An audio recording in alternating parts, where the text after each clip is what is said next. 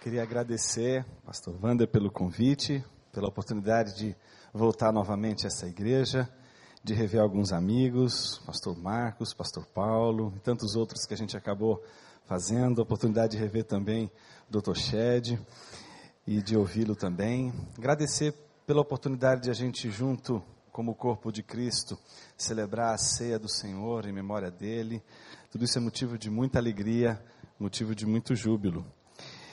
Eu queria refletir nesse contexto de eh, meditações nos Salmos, em primeiro lugar, a partir de Mateus, capítulo 27, para depois nós irmos ao salmo correspondente ao texto de Mateus 27, que é o que nós vamos ler apenas para eh, abrirmos a nossa reflexão. Então, Mateus, capítulo de número 27. Nós vamos ler os versículos 45 e 46. Mateus, capítulo 27, versículos 45 e 46. Diz assim: E houve trevas sobre toda a terra. Do meio-dia às três horas da tarde. Por volta das três horas da tarde, Jesus bradou em alta voz: Eloi, Eloi, lama sabachthani, que significa: Meu Deus, meu Deus, por que me abandonaste? Pai querido, Desvenda nossos olhos para contemplarmos as maravilhas da tua lei. Abre nossos olhos, Senhor, porque cegos não podemos enxergar o que o Senhor quer nos mostrar. Mas mesmo curados da cegueira, ó Santo Espírito, não deixe de trazer luz à tua palavra. Porque do que adiantaria os nossos olhos se estamos em trevas? Precisamos da cura dos nossos olhos e da luz do teu espírito. Cura nossos olhos e traz luz na tua palavra, para que a gente possa enxergar o que o Senhor quer falar conosco nesta hora. O que o Senhor quer dizer para as nossas vidas mudarem, transformarem, serem conformadas com a tua palavra. Assim nós oramos, Santo Espírito, ilumina nossa mente mais uma vez. Em teu nome. Amém. Existem muitas ocorrências de citação do Antigo Testamento no Novo, em especial nos Evangelhos. Há citações do tipo uma profecia de Isaías, como é o caso de Isaías 61, que aparece, por exemplo, em Lucas, capítulo 4, a partir do, do versículo de número 14 em que Jesus está em Nazaré, lugar onde ele cresceu, e como de costume ele vai à sinagoga, lhe é oferecido o livro de Isaías, ele ao abrir o livro de Isaías lê a passagem de Isaías 61 correspondente, e ao terminar a leitura ele diz: Hoje se cumpriu esta profecia. E aí a gente vê, por exemplo, em outras passagens, situações semelhantes, uma profecia do Antigo Testamento sendo citada no Evangelho, e de repente ali sendo, sendo tratada uma relação de cumprimento daquela profecia. Existem várias outras passagens assim. Mas não existem apenas citações dos profetas nos evangelhos. Há também citações dos salmos nos evangelhos. Uma dessas citações, pelo menos, é aquela que a gente encontrou nessa leitura que acabamos de fazer em Mateus capítulo 27. Quando Jesus, no alto de sua dor na cruz, brada em alta voz, citando a passagem de Salmos capítulo 22, que diz: Deus meu, Deus meu, por que me abandonaste? E aí encontramos no Evangelho, não uma citação de uma profecia, parece então se cumprir em um determinado ponto do Evangelho. Não, o contexto é outro. Jesus cita o Antigo Testamento, mas ele não cita uma profecia, ele cita um salmo. E a relação da citação do salmo com o evento da cruz não é uma citação que relaciona, por exemplo, o antigo, a passagem do Antigo Testamento no Novo como o cumprimento de uma profecia. Jesus não está se recordando de um texto, porque ali ele quer mostrar que se está cumprindo o que fora dito por algum profeta. Jesus está naquela hora da cruz, vivenciando a memória de um salmo, coisa que o povo de Deus desde sempre aprendeu a fazer. Quem estava no primeiro período às 17 horas, nós consideramos o Salmo 119 como sendo um salmo que foi construído não para que as pessoas pudessem apenas ler, mas para que as pessoas pudessem memorizar aquele salmo, tudo o que acontece naquele salmo, a forma como ele é construída, foi construída para que as pessoas pudessem decorar. E decorando aquele salmo, memorizando aquele salmo no coração, guardando no coração a tua palavra, para não pecar contra ti, aquele salmo poderia ser relembrado, poderia ser é, é, é trazido à luz novamente em contextos os mais diversos possíveis. Os salmos eles estão nas escrituras, assim como toda escritura que é divinamente inspirada, para trazer à nossa memória experiências que outros homens tiveram com Deus. E não somente observarmos estas experiências como o cumprimento de uma profecia, como muitas vezes acontece, mas para nos apropriarmos desse texto, nos apropriarmos, por exemplo, destes salmos, e fazer com que estes salmos se tornem a nossa oração a fim de que este salmo que foi trazido para o coração, memorizado, seja mais uma vez repetido, mas não repetido como uma espécie de mantra, mas sendo repetido como um salmo que agora expressa a minha situação, expressa a minha vida, expressa o meu momento. É curioso que na hora da cruz, Jesus não possa recorrer a nenhum rolo das Escrituras o único recurso que Jesus tem na hora da cruz é o seu coração. Meu irmão, minha irmã, o único recurso que você terá na hora do teu sofrimento, na hora do padecimento, na hora da dor, é o teu coração. Se o teu coração não guardar as Escrituras, se o teu coração não guardar a palavra, se o teu coração não guardar o ensino das Escrituras, na hora do sofrimento, na hora da dor, na hora da angústia, é bem provável que você vacilará. Deus nos deu a Sua palavra, para que guardemos essa palavra em nosso coração. E quando vem o dia mal, essa palavra nos conforta, essa palavra nos exorta, essa palavra nos direciona, essa palavra nos ensina. Quando eu vejo essa cena de Jesus na cruz, lembrando do salmo, não me parece que é a primeira vez que Jesus deu o salmo. Jesus está apenas recitando um salmo que ele leu várias vezes. Um salmo que guardou seu, em seu coração. Um salmo que está no seu coração e que é capaz de vir à sua memória no momento mais difícil de sua história.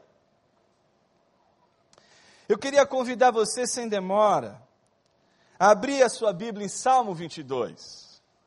Este é o salmo que Jesus recorda quando ele está preso ao lenho, quando ele está pendurado no madeiro, quando na cruz ele está agonizando e derramando o seu sangue para redimir o seu povo, a sua igreja, Eu queria que você observasse, em primeiro lugar, alguns trechos desse salmo comigo. E eu queria que você, de alguma forma, imaginasse que Jesus, em outras ocasiões que nós não sabemos, porque não temos esse registro, mas que Jesus leu, meditou, e que você pudesse imaginar que antes mesmo de Jesus passar pela cruz, Antes mesmo de Jesus passar por tudo o que ele passou, este salmo já estava gravado em seu coração. Eu queria que você prestasse atenção comigo em versículos como do 6 a 8. Trata-se de um salmo davídico que diz assim, a partir do versículo 6 ao 8: Mas eu sou verme e não homem, motivo de zombaria e objeto de desprezo do povo. Caçoam de mim todos os que me veem, balançando a cabeça. Lançam insultos contra mim, dizendo: Recorra ao Senhor, que o Senhor o liberte, que ele o livre, já que lhe quer bem. Como não lembrar do que aconteceu com Jesus? Uma mesma multidão que o recebe com louvores, é a mesma multidão que brada, crucifica-o, crucifica-o, que fala impropérios a Jesus, que humilha a Jesus, com suas palavras de ordem, com as suas palavras de punição, com a sua agressão mas é o próprio Jesus que também pendurado ao lado de dois ladrões, escuta um deles dizer, se tu és o Filho de Deus, por que, que você não sai daí dessa cruz? Não se livra de, todo, de tudo isso e a nós também? Você corre os seus olhos, por exemplo, para o versículo 11 e diz o seguinte: Não fiques distante de mim, pois a angústia está perto e não há ninguém que me socorra. Versículo 15: meu vigor secou-se como um caco de barro, e a minha língua gruda no céu da boca. Deixaste-me no pó, à beira da morte, cães me rodearam. Um banho de homens maus me cercou, um bando de homens maus me cercou. Perfuraram minhas mãos e meus pés. Você corre os seus olhos para o versículo 18 e o texto diz: Dividiram as minhas roupas entre si e lançaram sortes pelas minhas vestes. Tu, porém, Senhor, não fiques distante. Ó oh, minha força, vem logo em meu socorro. Como não lembrar de tudo o que aconteceu com Jesus? E ao ler esse salmo, não olhar para este salmo como uma espécie de oração que Jesus facilmente poderia reproduzir e dizer: essa oração é minha, essa oração diz respeito ao que eu estou vivendo, ao que eu estou passando. Mas que tipo de oração é essa?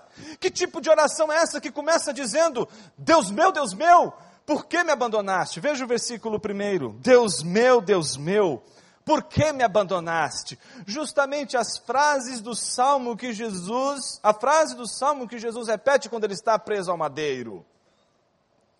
Alguém poderia olhar num primeiro momento esse salmo e dizer assim: puxa vida, esse salmo aqui parece mais um, um, princípio de apostasia. Alguém parece que está perdendo a fé.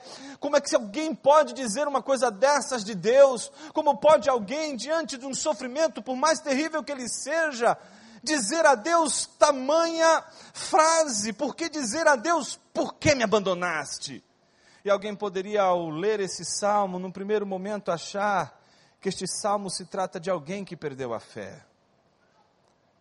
E assim é todas as vezes que a gente lê salmos como esses. O pastor Saião ontem mencionou acerca dos salmos de lamentação. São salmos que não são tão percebidos em nossas comunidades enquanto nós cantamos, porque esses salmos eles não são construídos com uma argumentação que eu diria assim, mais agradável aos nossos ouvidos. Não são orações que a gente poderia dizer orações bonitinhas ou limpinhas. Eu acho que a gente tem dois tipos de oração. Algumas orações que a gente faz, e elas não são erradas, elas são simplesmente frutos de momentos que a gente vive e que, é, e que correspondem ao momento que a gente vive. E essas orações são orações limpinhas, são orações assépticas, são orações em que elas vêm carregadas de beleza, elas apontam para virtudes, para situações extremamente felizes da nossa vida. Mas Deus não nos deu apenas a possibilidade de fazermos orações limpas. Deus também nos deu a oportunidade de fazermos orações, que eu vou chamar aqui de orações sujas. Oração suja aqui não tem nada a ver com oração herética, não tem nada a ver com uma oração contrária à palavra de Deus ou contrária a Deus. Oração suja tem a ver com o fato de que ela beira uma espécie de agressão. Ela é quase que um grito, um desabafo que se faz a Deus. Mas não é uma oração suja, uma oração feita por qualquer tipo de gente. Oração suja não é para ímpio. Ímpios não são capazes de fazer orações sujas. Tampouco a oração suja é capaz de ser feita por um incrédulo ou por um crente que perdeu a fé. As orações sujas nunca serão encontradas na boca de alguém que perdeu a fé em Deus ou de alguém que no desespero desistiu de acreditar em Deus. Se você quer encontrar orações sujas, você vai sempre encontrar na boca daqueles que estão orando a Deus em amor, adoração e devoção a Deus. Note que este salmo é um salmo de lamentação e ele não começa assim: Por que me abandonaste? Não é uma oração com o dedo em riste diante de Deus, dizendo a Deus: Por que você me abandonou? Não se trata de uma oração condenatória, acusatória. Uma oração suja não é acusatória. Uma oração suja não é uma oração de desespero, dizendo a Deus impropérios. Jesus não é alguém que perdeu a fé na, e na cruz está dizendo a Deus: Por que tu me abandonastes? E a pergunta é: por quê?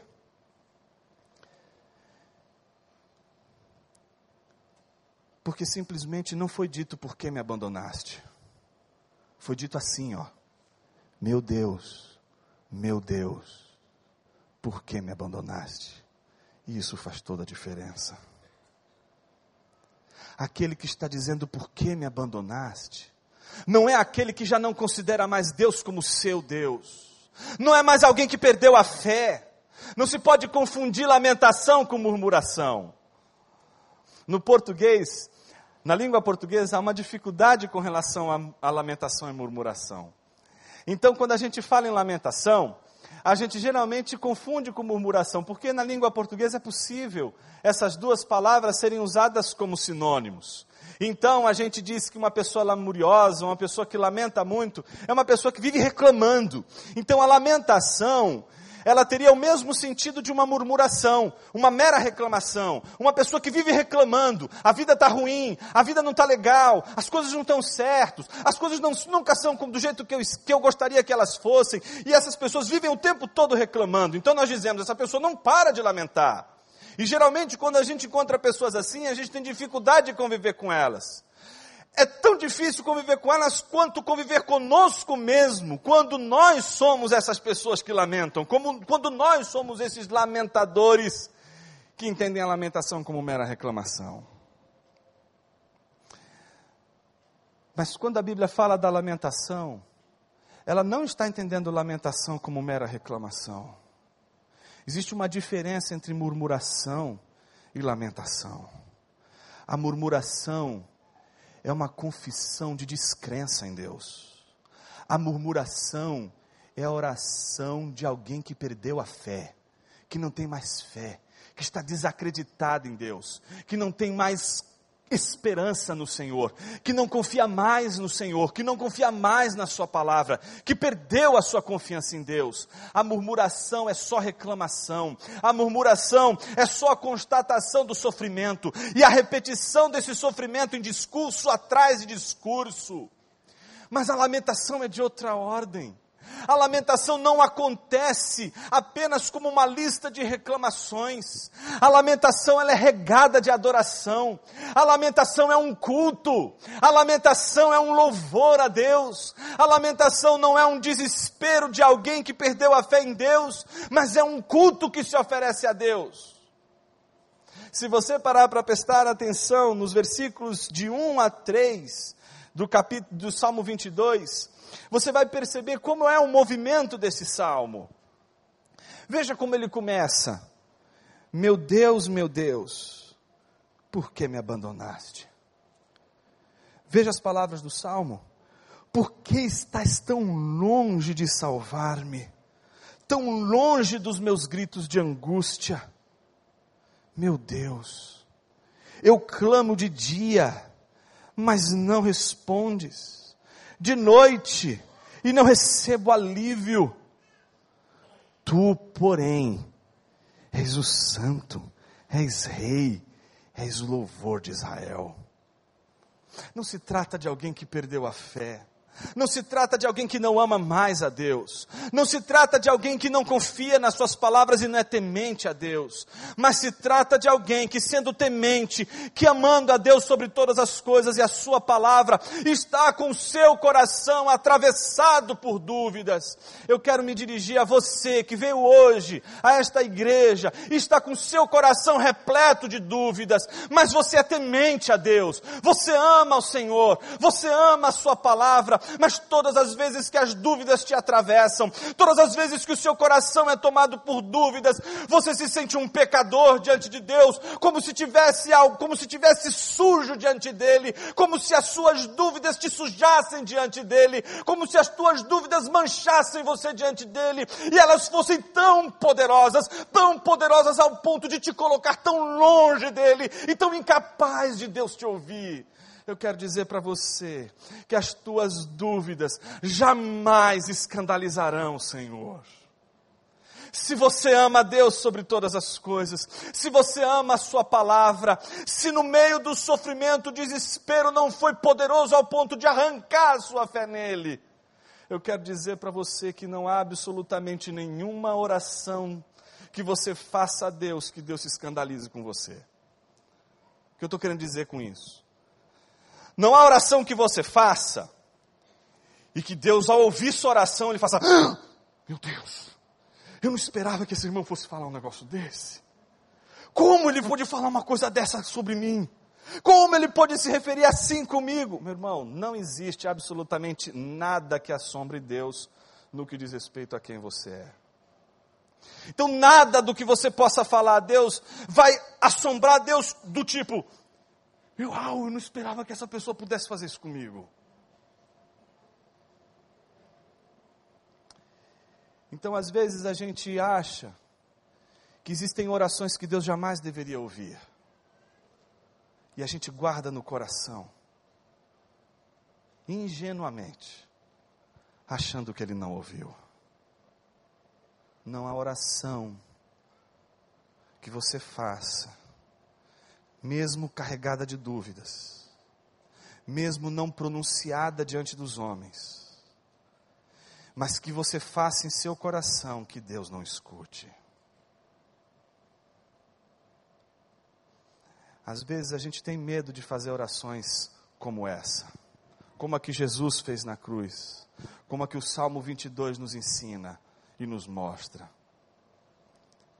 Eu acho que às vezes quando a gente passa por situações controversas e a gente não consegue entender o movimento de Deus. A gente não consegue entender o porquê Deus permite que a gente passe por algumas situações tão difíceis. Porque elas parecem tão imponderáveis, tão contraditórias. A gente fala, não é possível, nessa altura do campeonato, eu passar pelo que eu estou passando. E a gente se perguntar por quê, e no meio disso gerar um monte de dúvidas. E achar, por exemplo, que estas dúvidas elas seriam rejeitadas por Deus. Eu me lembro que quando eu estava no início do, do pastorado, eu fazia um culto às quartas-feiras à tarde. E era um culto à tarde feito só para senhoras e gente que não podia participar das celebrações à noite durante a semana e também aos domingos à noite. E tinha uma senhora que ela, é, ela morava numa, numa favela. E ela tinha um horário para chegar nessa favela. Se ela não chegasse no horário, ela não podia entrar, porque os traficantes é, exigiam que tivesse um toque ali de recolher, ninguém poderia nem entrar nem sair. E numa dessas quartas-feiras ela pôde ir à noite, porque não teve esse toque de recolher. E ela pôde ir à noite, algumas pessoas da igreja que só conheciam de ouvir falar, conheceram essa senhora. E foi muito interessante, foi um dia muito feliz. Ela estava muito feliz de poder conhecer a outra parte da igreja que ela não conhecia.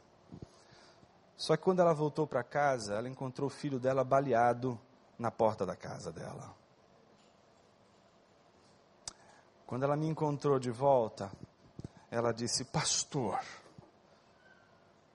por que Deus é assim? Eu já fiquei todo nervoso. Porque ela disse: Olha, Deus não podia fazer uma coisa dessa comigo. Pastor, eu queria dar um soco na cara de Deus. Quando ela falou um negócio assim, irmã, de vontade, ela não fala um negócio desse. Eu até me posicionei do lado para o raio cair e cair só nela. Mas eu estava apavorado com as coisas que aquela mulher começou a falar. Ela, essa foi a primeira. Eu não posso falar o resto porque o horário não permite. Mas aquela mulher, ela começou a falar coisas assim terríveis sobre Deus. Terríveis sobre Deus. E a minha, minha vontade era de falar, irmã, não fala um negócio desse. Não, para, para. Você está descontrolada, não fala um negócio desse. Mas eu me lembro, e eu acredito que foi o Espírito Santo que calou e me impediu, com toda a minha asepsia, de parar e de reprimir aquela mulher. Eu parei e ela falou tudo o que tinha que falar.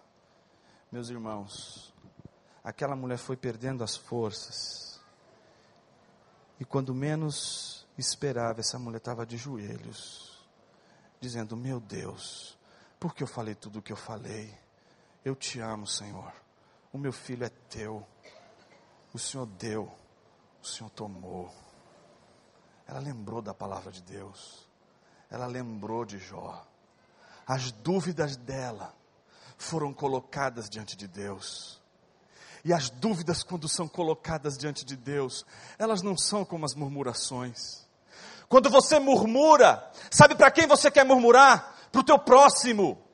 Mas a lamentação, você nunca faz para o próximo, você nunca faz para o teu semelhante. A lamentação você só faz para Deus.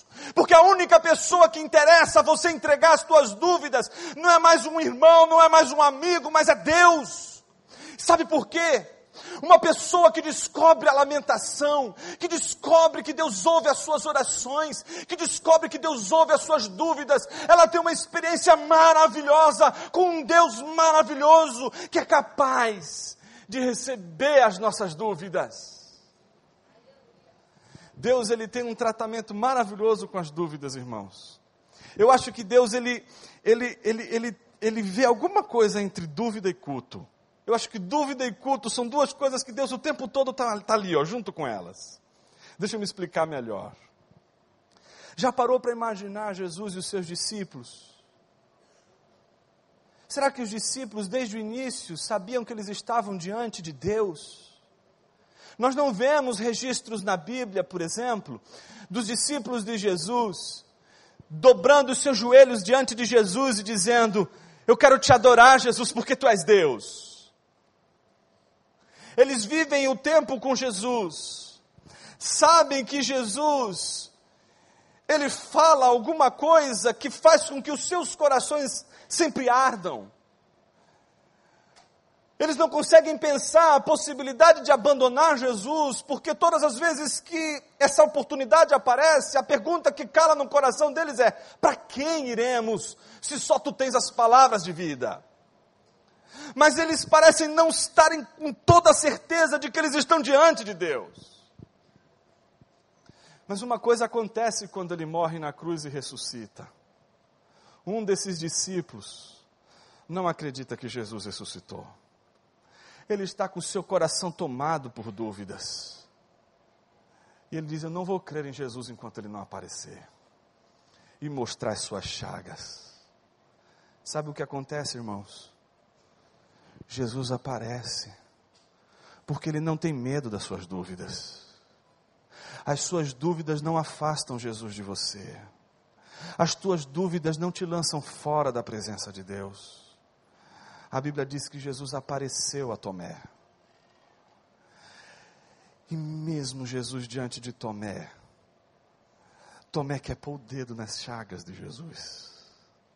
E a Bíblia diz que depois que Tomé colocou, colocou as mãos nas chagas de Jesus, a Bíblia diz, pela primeira vez, um dos discípulos de Jesus, as mulheres já tinham dito, mas os discípulos de Jesus, um daqueles, um dos doze, chega diante de Jesus e diz: Tu és meu Senhor e meu Deus. A primeira vez que um discípulo cultuou a Jesus foi no momento em que ele venceu a dúvida. E ele venceu a dúvida porque Jesus recebeu a sua dúvida. Meus irmãos, Jesus ele não tem poder só para transformar água em vinho. Jesus também tem poder para transformar nossas dúvidas em culto. Eu quero orar para que Jesus transforme as tuas dúvidas num culto. Para que todas as dúvidas do teu coração hoje, todas elas sejam expostas a Deus, sem que você tenha nenhum medo de colocá-las diante de Jesus porque todas as tuas dúvidas serão colocadas em amor, todas as suas dúvidas serão colocadas em adoração, todas as suas dúvidas serão colocadas no ambiente de devoção a Deus. Eu quero convidar você nessa noite, você que está com o coração atravessado por dúvidas, você que está atravessado por um desespero profundo, porque não consegue entender o motivo do seu sofrimento, a razão do seu sofrimento e a razão de você passar por tudo que você está passando. Eu quero convidar você a deixar que essa oração, no meio da adoração, possa ser colocada diante de Deus. Eu quero convidar você a tirar debaixo do tapete aquela oração que você acha que Jesus não vai ouvir e colocá-la hoje diante de Deus, para que você possa sair daqui sabendo que Deus faz milagres extraordinários e um deles é transformar a tua dúvida numa certeza. Eu iria convidar você a curvar sua cabeça por um momento.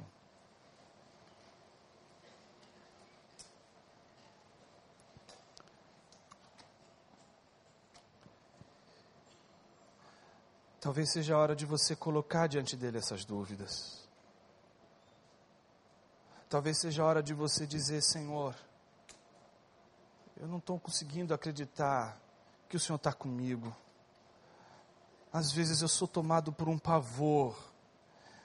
E eu acho que o Senhor me abandonou. Eu acho que o Senhor está me deixando só. Mas eu te amo. Eu acredito na tua palavra.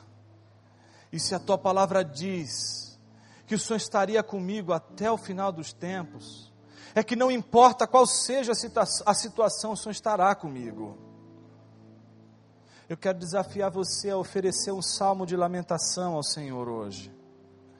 A no meio de, da adoração, no meio do culto, ainda assim colocar diante dele as tuas questões.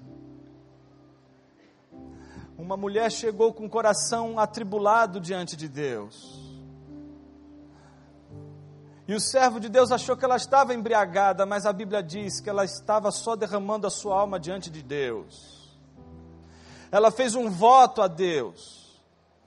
E a Bíblia diz que quando ela terminou de fazer aquela oração, o seu semblante já não era mais o mesmo. Mas meu irmão, minha irmã, ela não estava grávida. As coisas não mudaram. O quadro não mudou. Mas ela tinha tido um momento com Deus, de derramamento do seu coração, de confronto do seu coração com Deus talvez nada aconteça enquanto você estiver orando e colocando as suas dúvidas diante de Deus. Mas talvez, meu irmão, talvez, minha irmã, você saia hoje daqui com o seu coração transformado pela palavra de Deus, sabendo, em primeiro lugar, que Deus escuta as suas orações, mesmo aquelas carregadas de dúvida. E Ele é capaz de transformar as tuas orações carregadas de dúvida e o teu coração carregado de incerteza num coração convicto, num coração certo de que Deus estará contigo até o último minuto, de que talvez você vai ter que passar pela cruz, mas de que a cruz não representará a sua derrota, de que a cruz não será o ponto final da sua história e da sua vida. Meu Jesus querido, nós nos colocamos, Pai, diante do Senhor com o nosso coração aberto, Pai. Entendemos que a tua palavra, Senhor, nos convida à honestidade com o Senhor.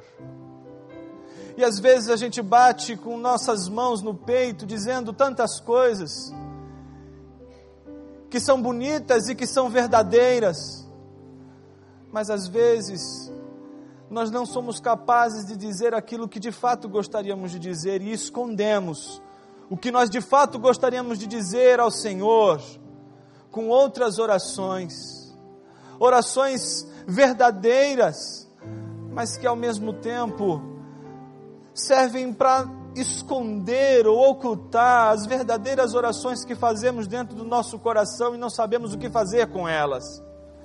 Mas ouvindo a tua palavra hoje, Senhor, nós descobrimos que o Senhor escuta orações sujas, que o Senhor escuta a oração de pessoas desesperadas, que o Senhor escuta a oração de pessoas que, mesmo te amando, estão duvidando, estão em incertezas, mas não querem andar na dúvida, não querem andar na incerteza, e por isso, Senhor, resolvem agora, diante do Senhor, abrir seu coração e expor diante de Ti todas as suas dúvidas.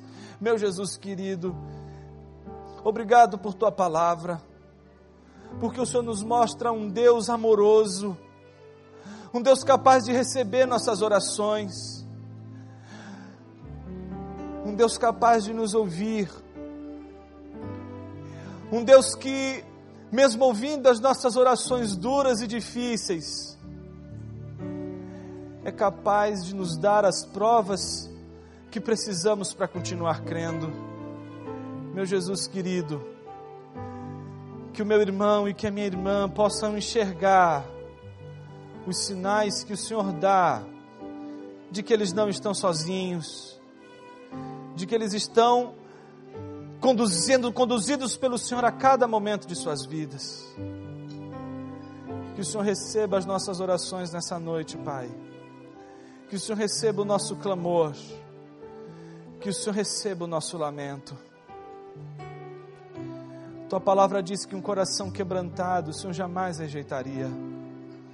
Então recebe, Senhor, o coração quebrantado que diante do Senhor hoje se abre para ti, se abre para a tua palavra.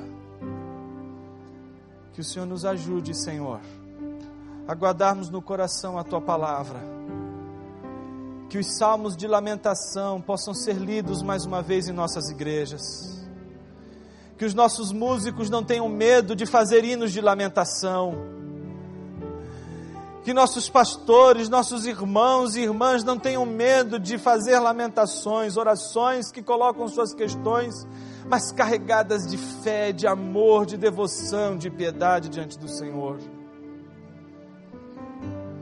Que a gente possa se apresentar diante do Senhor com todas as nossas fraquezas, na certeza de que a fraqueza é o meio pelo qual o Senhor trata com o nosso caráter e quando pedimos para que o Senhor nos livre do sofrimento e o Senhor não nos livra, e pedimos uma, duas e três vezes e o Senhor não livra, é porque o Senhor quer nos ensinar que a tua graça nos basta e que o poder se aperfeiçoa na fraqueza, porque quando somos fracos, aí é que somos fortes. Meu Jesus querido, olha para esse irmão que se sente fraco e confessa a sua fraqueza diante do Senhor hoje. Não há, ó Deus, coração humilde e quebrantado que o Senhor não transforme. Por isso, nessa hora, Jesus, faz a obra que nenhum homem pode fazer, que é transformar nosso coração para a tua honra, para a tua glória e para o teu louvor. Em nome do teu filho amado Jesus, oramos, Senhor. Amém.